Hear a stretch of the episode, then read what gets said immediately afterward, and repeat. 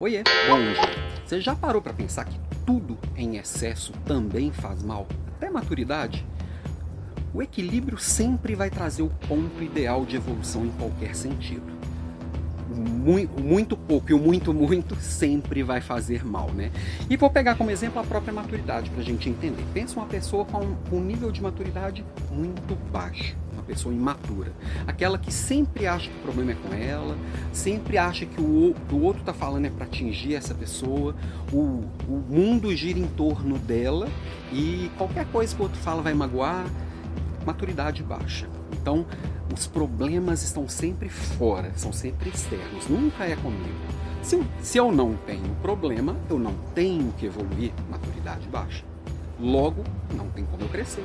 Não tem como. Pra que, que eu vou aprender alguma coisa se eu já sei tudo? Se eu já sou bom em tudo? Né? Além do que, alguém com a maturidade baixa muitas vezes acha que não merece ser, ser algo além do que já é. Não é para mim. Para que eu vou aprender tal coisa? Tal lugar não é o meu lugar. Maturidade baixa. Agora penso o oposto exato, tá? Vamos falar de extremos alguém com a maturidade muito alta que é muito seguro de si também chega num ponto que não consegue se abrir para o novo, já que a minha ideia é melhor do que o do outro. Não é, é nem só um nível de maturidade, mas um nível de, de centramento. Ele acaba voltando para si também. Eu sei mais que os outros, sou mais inteligente que todo mundo. Isso que o outro está falando não sabe de nada, inocente.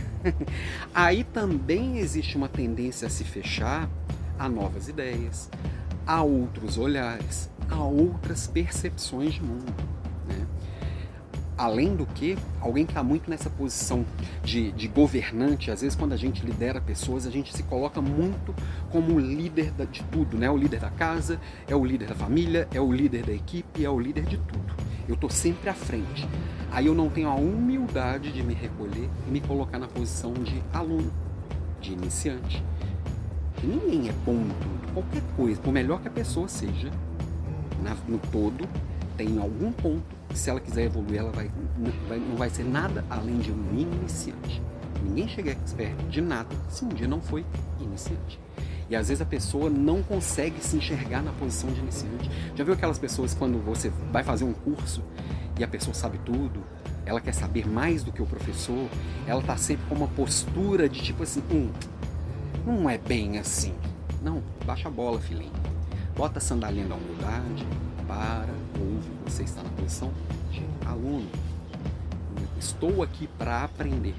Pode ser que o, que o curso seja ruim? Pode. Pode ser que o professor seja fraco? Pode. Pode ser que o curso não seja para você? Pode.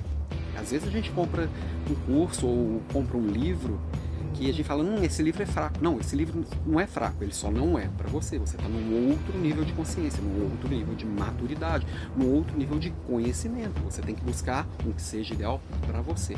Ele não é fraco, ele só não é para você. Até tem uns livros bem fracos, até para iniciante. Mas enfim, o ponto é, qual que é o ponto de equilíbrio?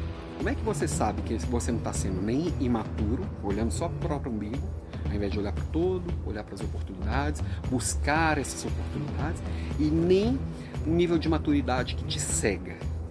Não sei nem se poderia chamar esse, esse autocentramento aí tão forte de, de maturidade excessiva, mas é uma, um, um, um, uma autoestima tão grande que o ego fica tão inflado que a gente se blinda do mundo também. E a hora que vê o mundo tá te ultrapassando, você tá ali, vivendo as verdades que não valem mais, né?